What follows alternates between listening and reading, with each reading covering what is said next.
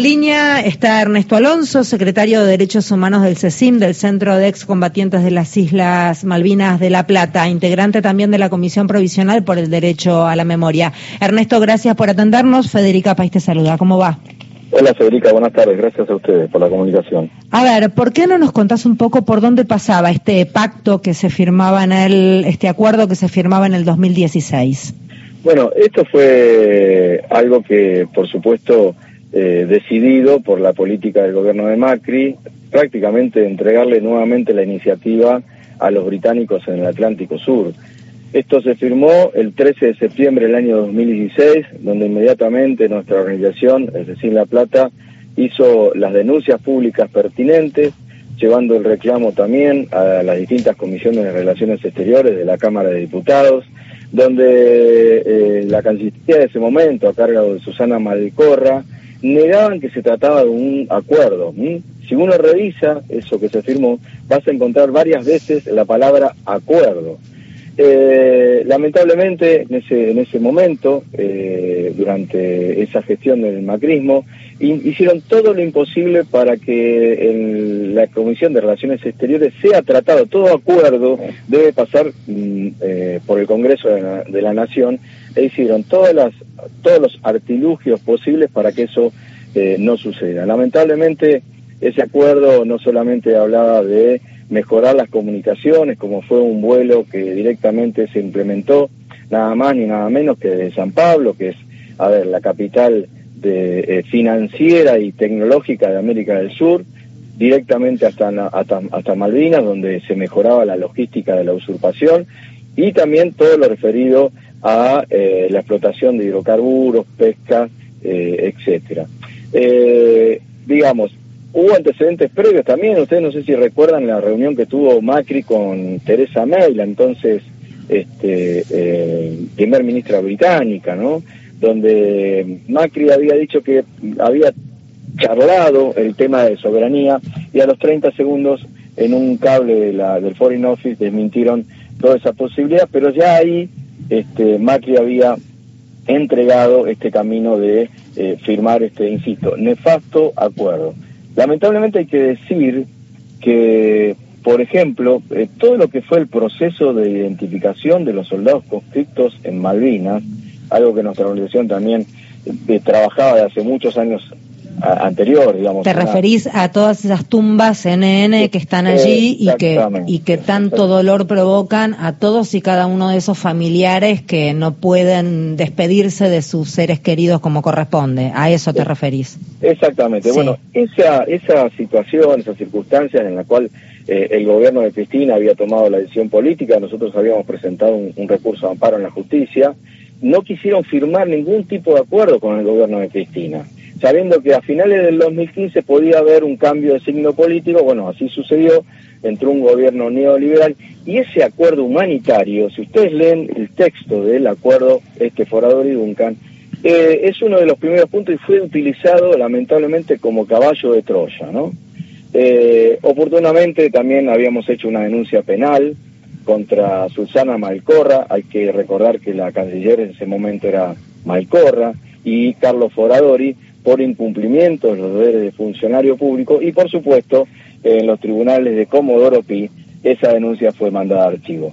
Eh, la verdad que, bueno, llegó esta noticia, hoy nos, nos, nos, nos enteramos por los medios, pero también por una comunicación que nos mandó el secretario eh, de Malvinas de la Cancillería, eh, Guillermo Carmona, y la verdad que estamos festejándolo porque hemos dado una batalla muy dura, para que definitivamente este acuerdo quede desterrado. Eh, esto iba en contra de los intereses de los 45 millones de argentinos. Ese acuerdo violaba la Constitución Nacional, las leyes de pesca, las de hidrocarburos, y así te puedo dar eh, un montón de temas más. Lamentablemente, la política que llevó adelante un gobierno nuevamente neoliberal, porque podemos remontarnos al ciclo de Menem, que pasaron cosas eh, similares, ¿no? Con la política de los, los ositos Winnie Pooh, con las relaciones carnales, donde se firmaron los acuerdos de Madrid 1 y 2, eh, donde eh, la capacidad científica de investigación en lo que sucede en el Atlántico Sur era suministrada al gobierno ilegal e ilegítimo de las islas, para que de ese gobierno ilegal e ilegítimo se siga sosteniendo ese enclave neocolonial, nada más ni nada menos con la venta de licencias este, eh, ilegales eh, que explotan, por supuesto, los recursos silvícolas que nos corresponden a todos los argentinos. Así que bueno, eh, bienvenido sea este anuncio en el cual el canciller argentino, Santiago Cafiero, le ha manifestado su contraparte británica, que queda totalmente desterrado este acuerdo y por supuesto también ha adelantado que este tema tiene que ser debatido nuevamente en, las Naciones Unidas. Nosotros sostenemos que eh, esto debe ser llevado nuevamente a la Asamblea General de Naciones Unidas, no solamente quedar en el Comité de Descolonización, porque no tenemos ninguna duda del acompañamiento de la comunidad internacional y volver a repetir, a reiterar esa resolución muy importante que se logró a través de la doctrina ruda en el año 1965, como, conocida como la, eh, la resolución 2065, donde Naciones Unidas reconoce una disputa de soberanía y llama a las partes a negociar. Sistemáticamente Gran Bretaña ha violado todas las eh, resoluciones de Naciones Unidas, ha tomado decisiones en forma unilateral, ha militarizado el Atlántico Sur, porque después de la derrota militar producida eh, el 14 de junio de 1982. Lamentablemente, eh, la decisión que toma la dictadura militar nos aleja de Malvinas, ¿no? más allá de las este, y, de las pérdidas humanas. Eh, el imperialismo británico pudo consolidar una fortaleza militar que no solamente afecta a la paz de Argentina, sino que afecta a la paz de la región. Todo esto está más claro que nunca. esperemos que estos ciclos políticos no se vuelvan a repetir porque no tenemos ninguna duda que el futuro de los argentinos está en esa Pampa Azul, está en nuestra plataforma continental, y esto sí consolida un camino de recuperación y que no sabemos cuándo definitivamente de esos territorios usurpados por Gran Bretaña. ¿no? Después de 1982 Ernesto. multiplicaron en 23 veces esos territorios los británicos. ¿Cómo te va, Mario Giorgi? Soy Ernesto. Hola, Mario, ¿cómo andas? ¿Cómo andas? Bien. Eh, del año 16, desde la firma de este acuerdo, eh, ¿qué es lo que pasó en el territorio? Porque la información que alguna vez tuvimos a través de la Secretaría de Malvinas es que se había duplicado la población de Malvinas tomando en cuenta el asentamiento de tropas en ese lugar. Mira, Malvinas es hoy el territorio más militarizado del mundo.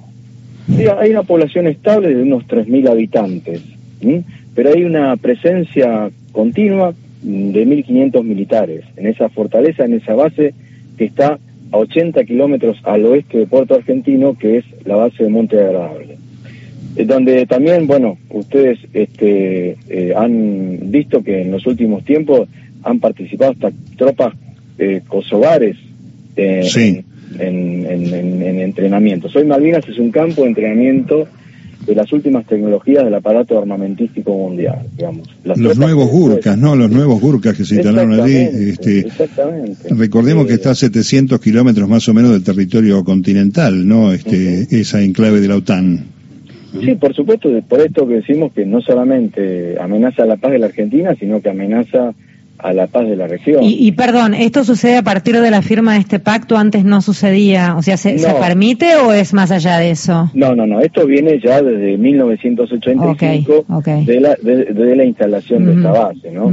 Eh, por supuesto, durante el periodo de Macri eh, éramos nosotros los que teníamos que avisar que iban a hacer ejercicios militares y a los dos o tres o cuatro días la Cancillería formalmente salía a repudiar estos hechos, ¿no? Recordemos que se llama este este pacto, además fue fue motivo además de, mucho de mucha sorpresa, de mucho rebote en cuando en el libro de memorias publicado por Duncan, que es Foradori y Duncan se llama porque es las dos personas que firmaron, Foradori y otro es Duncan. Foradori estaba borracho. Sí, sí, bueno. firma borracho, sí. Eh, y que dice que no se acordaba nada del día siguiente. Que igual más allá de todo, la firma es, una, es, solo un acto porque ya eso has revisado, leído y acordado, se supone en estado de sobriedad. Se supone. Sí, Federica, digo, más allá de eso, que es, es un bochorno, este, había una decisión política. Claro, por eso. Sí, es solo un detalle. De Carlos Foradori nadie se acuerda, pero es un funcionario de, de Cancillería formado en el servicio exterior una, una persona de carrera. ¿eh? Este, entonces, eso también es lo preocupante. eh, lo preocupante, que hay funcionarios adentro de la Cancillería que siguen manteniendo esas líneas este, eh, de, posicionamiento. Sí, Ernesto, ¿qué sería lo esperable ahora, digo, de acá en más? El canciller le avisa a, su par allí en este encuentro en la India que este, este pacto queda ya fuera, fuera de sistema, digamos, que deja de funcionar tal y como estaba firmado. ¿Qué sería lo esperable? Digo, quiero aclarar una cosa. A partir del cambio de gobierno, a partir de la gestión de Alberto Fernández y, y el cambio de la Cancillería, o sea, no se avanzó más en estos acuerdos. Eh, acordate que hace tiempo atrás, cuando se empezaron a restablecer los vuelos post pandemia, ellos intentaron pedir y solicitar nuevamente la autorización, porque tiene que pasar por el espacio aéreo argentino, de ese vuelo de eh, San Pablo eh, Malvinas. Y nuevamente la República, le, digo, como lo ha hecho sostenidamente, siempre ofrecemos vuelos de bandera con línea de bandera, cosa que los eh, Kelper eh, no, digamos los Kelper, los Kelper son una excusa dentro, acá digo, hay que hablar con los británicos, ¿no? Digo, si uno analiza, a ver, en Malvinas eh, la primer minoría que no llegan a mil son las personas nacidas de varias generaciones que estuvieron allí a partir de 1833, después de, la ocupación británica y sacar a los criollos, a los argentinos, hasta pueblos originarios había allí, llevados este, por el gobierno de Buenos Aires, este, eh, ellos este, después estuvieron durante mucho tiempo y vos fijate lo que siempre decimos, el daño que nos hizo la dictadura militar. Hasta 1982 había presencia de maestras argentinas, vuelos regulares del ADE, GA del Estado, IPF, y en el último gobierno del general Perón casi llegamos a firmar un acuerdo de una transición en el tiempo y la imposición de las dos banderas. Fíjate el daño que nos hizo esa dictadura militar, que además de los 30.000 compañeros detenidos desaparecidos, dejó más de muchísimos muertos en ese conflicto, producto por los combates, pero este, por supuesto esa dictadura no estaba eh, en condiciones de llevar ningún proceso soberano, ¿no? Todo lo contrario, si uno analiza lo que sucedió en esos momentos. Pero ese acuerdo, digamos, a partir, insisto, con el cambio de gobierno, eh, en, la práctica había quedado eh, fuera de, no había tenido un avance nada, pero fue muy bueno porque lo estábamos reclamando nosotros. Que debería hacer, eh, digo, esa expresión de un ministro plenipotenciario, o sea, del canciller argentino, tiene una evaluación muy importante porque eso queda refrendado que ese acuerdo ya no existe más. Gracias, Ernesto, por hablar con nosotros. No, gracias a ustedes. Un abrazo. Ernesto Alonso es quien hablaba, secretario de Derechos Humanos del Centro de Excombatientes de las Malvinas de la Plata, integrante de la Comisión Provincial por el Derecho a la Memoria.